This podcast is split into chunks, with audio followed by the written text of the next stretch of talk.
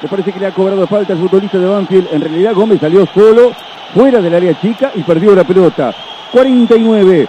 Se viene el final del partido en Avellaneda. Le va a pegar a la pelota Gastón Gómez. Y cuando el balón llega a la mitad de la cancha, seguramente se termina el partido. Y así nomás ocurre. Ha indicado el final del partido en Avellaneda. El árbitro Hernán Mastrangelo en el célebre, en el mítico cilindro.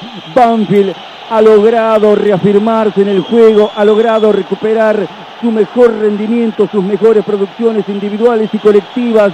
Y si bien no se pudo quedar con lo que hubiera merecido, que es llevarse el triunfo en Avellaneda, ha hecho un trabajo para el elogio, un trabajo para el reconocimiento, con notable personalidad, con notable mentalidad positiva y ganadora, porque se venía de un muy mal momento, planteó el juego Banfield, salió a ganarlo con sus propios recursos, con sus herramientas, no pudo lograr la definición, no pudo concretar el déficit más grande que este equipo tiene a lo largo del torneo. Sin embargo, en esta décima fecha ha vuelto a exhibir que es un equipo con producción de juego, con condiciones para algo muy superior respecto de lo que ha conseguido hasta el momento en el torneo. Tercer empate consecutivo de Banfield en esta cancha. En las últimas tres visitas ha terminado 0 a 0. Banfield se va con la frente en alta, ha hecho un buen trabajo.